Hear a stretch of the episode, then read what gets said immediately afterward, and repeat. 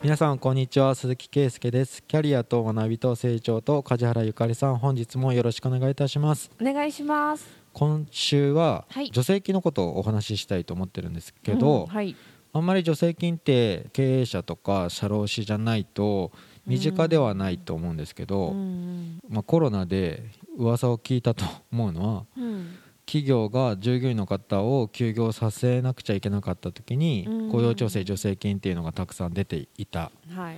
で労働者の方も会社が理由ではないところの休業休業というか休まなくちゃいけない。子が休校とか保育園が休園した時に休まなくちゃいけない。でそれを有給ではない有給ではない処理をしてくれたりとか。でそういうことをしてくれなかったらまあ自分で出さなくちゃいけないとか。うん。でそういった助成金ってなんか社労士が独占業務としてやってるんですよ。はい。それが、まあ、令和4年になったらうん。助成金をやる財源がないっていう。あまあね使いまくったもんね。あのね財源がどこにあるかって言ったら、うん。みんなの働いた給料から引かれてる雇用保険料ではいはいまあ運用してたんですよ。うん。みんなが一番もらうのは例えば失業保険とか、うん。育休の給付とか、うん。教育訓練の給付だったんですけど、はい。まあ、事業主にもちゃんと雇用保険を納納めていてで会社がもらえるものって言ったら助成金にしてたんですよ、うん。まあ、従業員のためにこういういいことをしたらこういった助成金がありますよって。でそれが、まあ、とりあえずコロナの休業のために雇用調整助成金を出してたら、うん。うんまあ、リーマンショックの日じゃないまあまあね。ほど、まあ、長期化して、そうですね。まあ、ないないないないってずっと言われてて、ももう積立金もなくしました全部、だからうんうん。まあ、雇用保険の両立も上げないといけないしあ出す助成金も全部もう止めないといけないみたいな。はあ。令和3年で結構いろんな助成金廃止したんですけど、うん。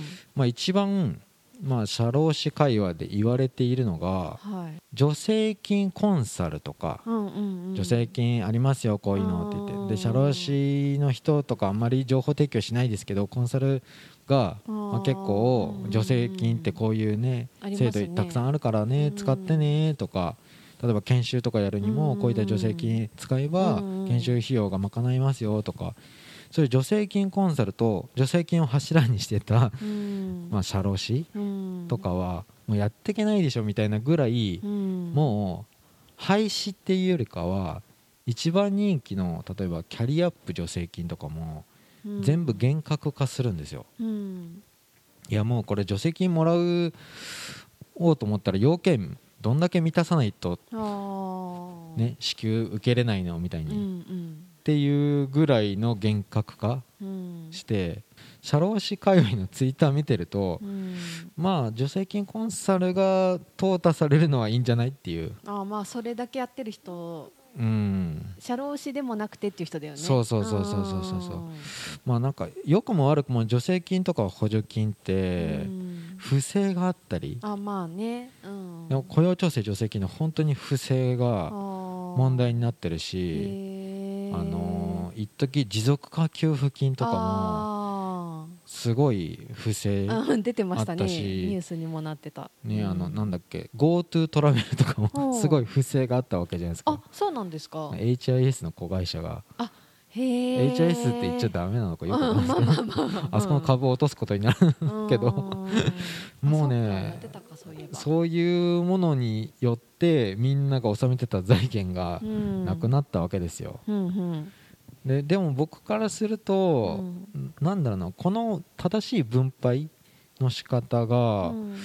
もうちょっとなんかやりようないのみたいに思うこともすごいあって、っうん。ていうのは僕の話なんですけど僕開業した時にうん。助成金っていうものややっぱ最初はサラリーマンの時何にも知らなかったんですよ、うんで社労士になってな僕社労士なんですけどこういうことできますって営業して自分でしてるしてる時にはい。助成金とかやってくれたらなんかいいよっていうのをなんか税理士の方に言われたりとかして、うん。な何助成金って何なのみたいな感じだったんですよ、うん。でもだんだんやっぱ開業1年目2年目とかうん。って言ったら、え助成金の情報を言うだけでめっちゃ顧問契約取れるなっていう。うん。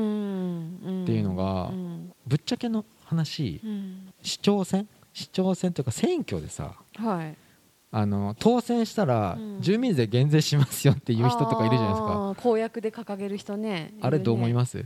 票買収してるわけじゃないですか市民を。す、うん、でも実際この間もそうだったよね。子供にうん。ばらまきますみたいなのやってうん。通ってやってるし実際。いやお前の金ちゃうやんみたそういな。それはすごい思う。あれ違反じゃないらしいね。うん、まあだもちろんみんなの使い道をみんなに解いて、うん。それで受かったら みんなも求めてるんだなっていうことだもんね。面白いよね。うん。みんな納めてるんだけど返してくれる人がいるとか、うん。なんかそうやって言うと喜んで投票するっていう。そうだね。僕も若干あの開業したての23年のの時ぐらいが一番、うん。なんか顧問契約これ簡単に結べるなって思ったのが、うん。えみんな助成金のことを知らなくてで助成金がいあると僕の顧問料なんてペイできるし、ね、なんか知らずになんかいい情報うん。を伝えるだけで、じゃあお願いしますってなって、うん。いや俺の金でも何でもないし、うん。まあ国のメニューなんですけど、うんあんまり周知されてないんだなっていうふうに。うん、助成金と補助金の類は取りに行った人しかわからない仕組みだからね基本的には。一応出してるけどホームページなんてほとんど見ないしね関係者以外、でもね、うん。もうぶっちゃけ正直に言うと例えば4年目5年目とか、うん。あの顧問契約を取れる時にはあ助成金ってそんなもんなんだって思ってたんですけど、うん。だんだん助成金ばっか言う人嫌だなって思う、うん。正直に、うん。助成金って、まあ、お金をもらう目的だけになってて、うん。それでなんか厚生労働省がやってる助成金って、うん。結局は従業員のためにいいことをしたら、うんまあ、その経費をうん。補填しますよみたいな性格があるんですけど、はい。まあ、なんか新入社員はみんな OJT 行かせてこういった教育訓練の給付金もらえるじゃんとか、うん。なんかなんちゃって正社員転換って言われるぐらい、有期契約の人をうん。6ヶ月後正社員に転換すると、うん。あのキャリアアップ助成金言うんですけど、うん。そもそもなんでこの助成金あんのって思うぐらい、うんな本当に有期契約ってその事業がどうなるか分かんないしこの人が正社員にふさわしいのかどうか分かんないから、うん。まあ、有期契約っうんていう状態の人たちがたくさんいて、うん。でできれば定年まで勤めてもらえるようなうん。正社員にして待遇をキャリアアップしてもらえるとうん。ありがたいので国はそこを後押しするために助成金作ってたんですけど、これを当てはめに行く事業主がたくさん出てくるとなんかなんなんちゃって正社員じゃんみたいな。そうもともと正社員にするつもりだっただったけど、まあ、有期契約で最初様子見ますとかな,、なっていて。うん。でもねそもそも正社員がまず何なのみたいに思う時もあるんですようん。定年まで働きいやでも会社できたの3年しかまだ経ってなくてうん。そんな10年20年先のことなんて分かんない状態の小さい小規模の事業所からしたら、うん。正社員の定義とかも有期契約の定義っていうのもすごい、まあ、曖昧な感じがしていて、うん。でそこら辺で、まあ、助成金を、まあ、やりたがらない社労士とかもいてで逆に助成金やりたがらない社労士が多いから助成金コンサルみたいなのが出てきたりとかして、まあ、この業界何なんだろうって思ってた時があったんですよ。うんでコロナになったら余計思ったんですね。うん。このお金の使い方どうなのみたいな。まあね。コロナで売り上げひどいからって出てきてうん。雇用調整助成金とかたくさんそうですね。緊急で出すけど、うん。なんかもうちょっと休んだらお金がもらえるっておかしくねって。うん。もう長期化しすぎてもう麻痺するけど、うんじゃあ頑張って出社させて何かしら仕事を生んでって言って、うん。でもあまりにも例えばじゃあ掃除してればいいよなんてレベルじゃないなかったわけじゃないですか、うん。台風の日どうするみたいな話じゃなくて、うん。コロナってもう2年3年のは付き合いだったから、うん。もう本当仕事がないんだったら休ませて雇用調整もらったらみたいな話だったんですけど、うんそれがねなんかこう美味しい助成金っていうのが、うん。コロナで売り上げが下がったところには、うん。もうここまで手厚くすんのみたいな助成金とか 補助金が出てきて、ね。うん。みんなさマスク配るだけでもこんな無駄遣いってみんな思ったよね。うん。思ったよね。うん補助金細かく見ると、うん。え売り上げ下がったところに何？パソコンとか買ってもいいの？とかえ何何？とか、ね、普通に努力してるところはそうなんだよなね。なんか経費補助ないけどうん。売り上げ下がりましたわっていう要件さえあればこの助成金使えるんですか？とか言って、ね、うん。何なの？みたいな。そうなんですよね、ま、真面目に働いてるのが馬鹿らしくなるみたいなパターンはちょっとあるよね。だって飲食店の休業支援金？うん。ね。すごいよね。飲食は。もともと売りげ上げなかったじゃんお前んとこみたいな。ねでも一応今はうん。作体とかでちゃんと出すようになったけど、うん。最初はねそれがなかったからね一律で配ってたからそう。あれはまあ非難合々だったよね。あれはひどいと思うけど。うん。もうなんていうのかな。あれは何なんだろう。上の人は多分何も考えてないんじゃないかなって思思っちゃうぐらい、うんうん。思っちゃうぐらいだったねそうね。現場は分からない人たちが作ってる感じはあったもんね最初は特に、うん。じゃあもう助ければいいんでしょみたいな、うんうんうん。はいじゃあそれやってくれるところ。はい。っうん。ていうまた団体が出てきて。でその団体があじゃあコールセンター作っとくからまた下請けに出して。とうんうんうんで電話してみるとあよく分かってなくてまだ決まってなくてとか。そうね。で厚生労働省のお偉いさんたちが一生懸命要件を考えるんだけど、うん。もう早よ出せっていう話だからね。早く出しますけどじゃあこの要件だけだったらもうジャブジャブだよみたいな感じで。難しいよね。でも実際出す方も本当にそれで助かった人たちも多分いるいだろうし。るし、うん、いるいる。だけどなんかねそうでもないのにウハウハになった人も多分いるし。そ この線引きが難しいなとは思う。うんえで令和4年になったら今もう4年だけど4年度から変わるってこと？そうそうそう令和4年度に例えばうん。助成金ってうん。こう大企業が義務化して中小にはまだ義務化じゃないよみたいな法律があるとうん。じゃあ努力義務だけどやってくれるとうん。こういった助成金出しますよって。ね男性の育休とかの数字を上げたいから、うん。中小零細で男性が育休を取るのはまだハードル高いよねってなると、うん。まあ、男性が5日間育休取っただけで、うん。えいくらだったかな？57万が出たりとか。は？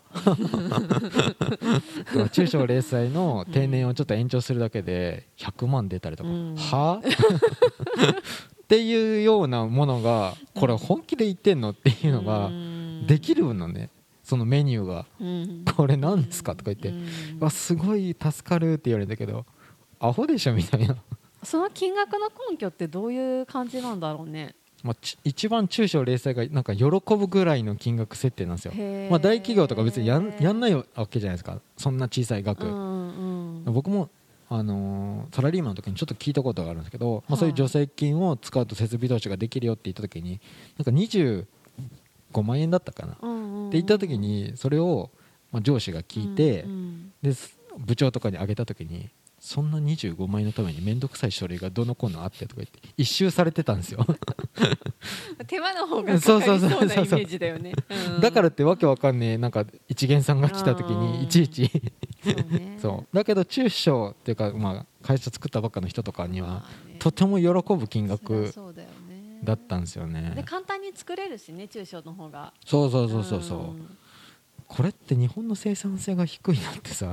うん。みんなを救おうとか小さいところを裾野を広く救おうとするとうん。なんか本当にこれ正しいのかなみたいな、いやでもなんか補助金とか助成金に関してうは、んその国の業種にもよるとは思うんだけど、うん。私一部聞いた人とかだと例えばオーストラリアの飲食店で働いてる人の話聞いた時に、うん。1ヶ月うん。働けないじゃんコロナで行けないから、うん。お店が閉まってるから、うん。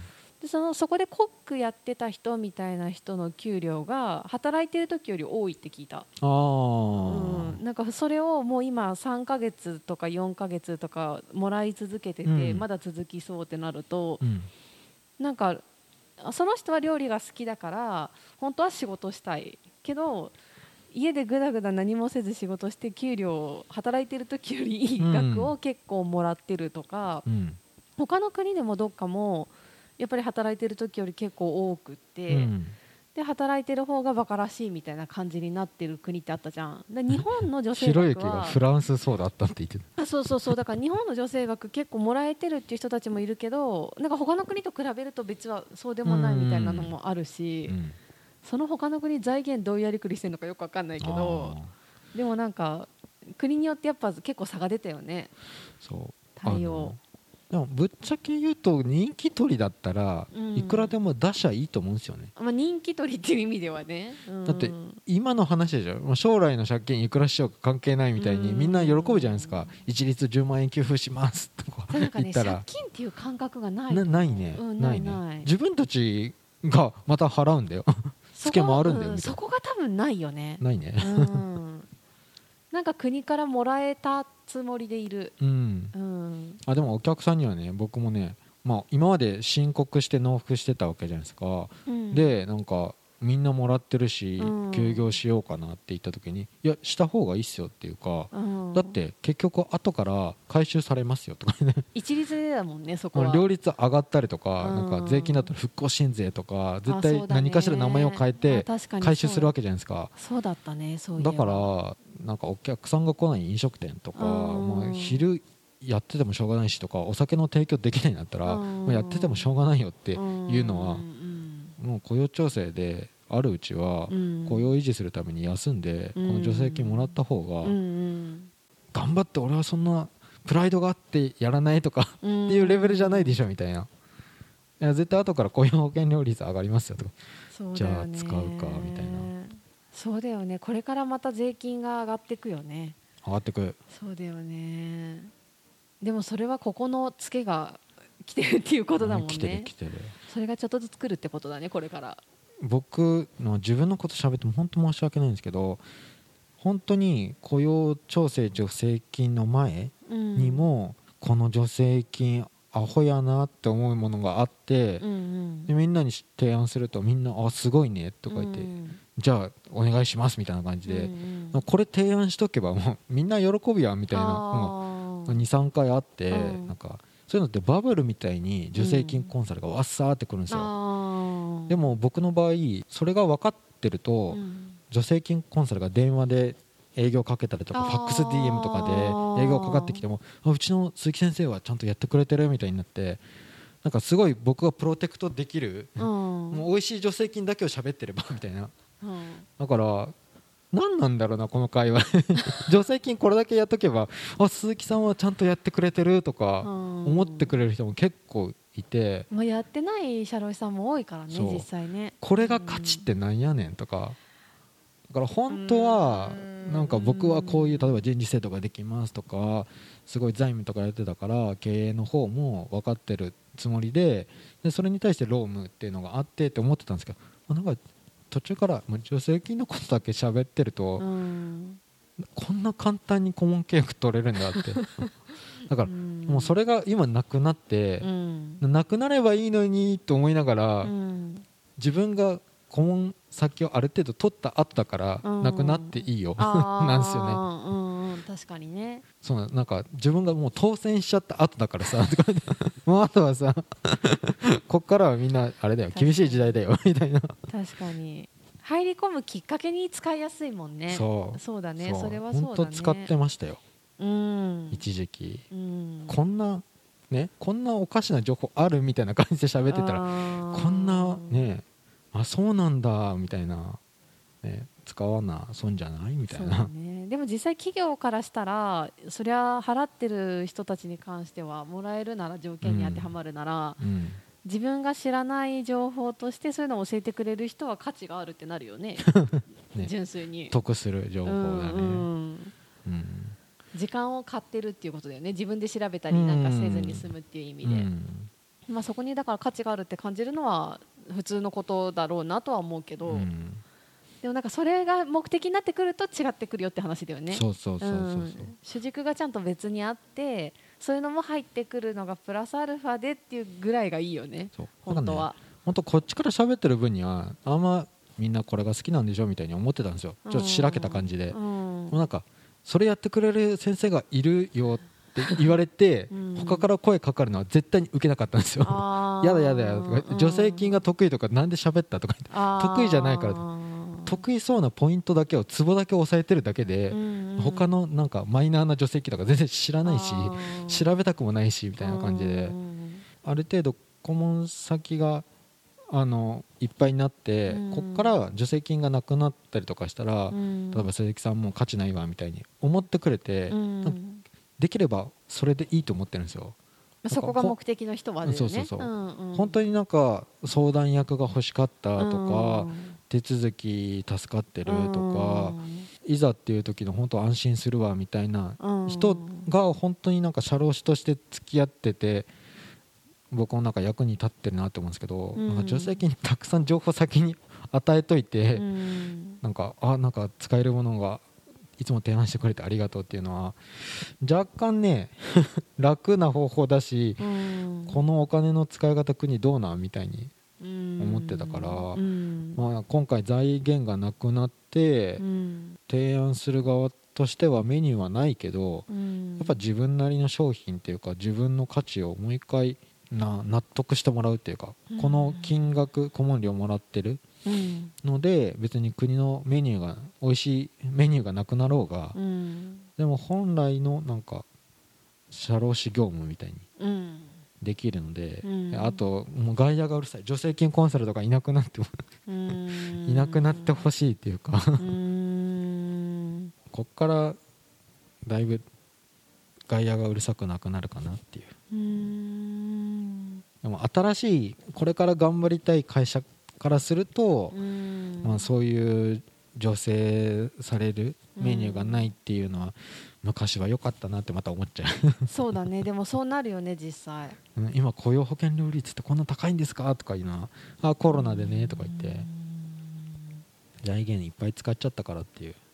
うん。なんかでも別の切り口で違う何かが出てきたりはしないのかな？助成金とかじゃなくてもうん。なんかその使えるサービスの充実みたいなこととか今って私的には結構それをまた増やしてきてるなそれもそれで私はあんまり好きじゃないんだけど、うん。あの無料で派遣しますみたいなうさ、ん。そのキャリコンもそうだけど、うん。まあ、例えば他にもあの産休育休とかに関しても、うん。そういうコンサルを国が派遣しますとか、うん。なんか国が無料でいろんな人派遣するシリーズがちょっとずつ増えてるなっていう印象があるの、うん。いいことでもある反面なんかこうやってどんどん業界の水準無料に下げてくるのやめてほしいとかっていうふうに思ったりもするからバランスが難しいところではあるんだけど、はいはい。なんかそういうサービスが充実するのはいいことなのかなというふうには思う。うん同業でやるのはやめてほしいと思ったけどね。だからその本音と建前っていうところだけど。そう。そういうのもあるよね。どういうふうになっていくんだろうねこれから。本当にケアしなくちゃいけない分野うん。だけを重点的にやっていくんじゃないのかなって、うん。なかなか設備投資って言っても難しいだろうし本当のこと言うとちょっとメルカリとか、うん。まあそういうドカーっていう跳ねるところに、本当は国のお金ってボーンって使った方が絶対にいいんだいいんだけどね。正直に言うと、そうだね、うん。ちばちばちばちばやってるよりも。実を言うとねそれがね そうなんだよね。それがね生産性低いことにはなっちゃってるうん。じゃあなってると思うんだけどね。どうしてもなんか弱者救済の方がなんか大きくなっちゃうもんね。うん。日本のねそれが正確なんだよね。そうなんだよね。でもうん今言ってる通りだと思う。なんか人材育成の基本に関してもやっぱできる人を伸ばすことによってうん。ボトムアップしていくっていう考えあるから、うん。やっぱ上で牽引してるところをもっと大きく引っ張るっていうのも一個の国の役目だろうと思うんだけど、うん。そっちほとんどやってないよね。うんそこはもったいない気はするね確かに、うん。まあ、これが、まあ、国のやってることなんで、うん。これぐらいにしとかないとちょっとちょっと愚痴っていうか 厚生労働省ちゃんとちゃんとやれよみたいに。いやいやいややることはやってくれてるとは思ってるけどまあでも真面目にやってる人たちは真面目に引き続きうん。助成金は減っていく方向にあるよっていうことなので、はい。まあ、頼らなくても成り立つ組織を作っていこうってことしかないよね。うん、国国にあんまり頼れないっていううん。時代になっていきます、共に頑張ろうってことで。頑張ろうということで、はい。はい。じゃあ今週は以上とさせていただきます、はい。ありがとうございました。ありがとうございました。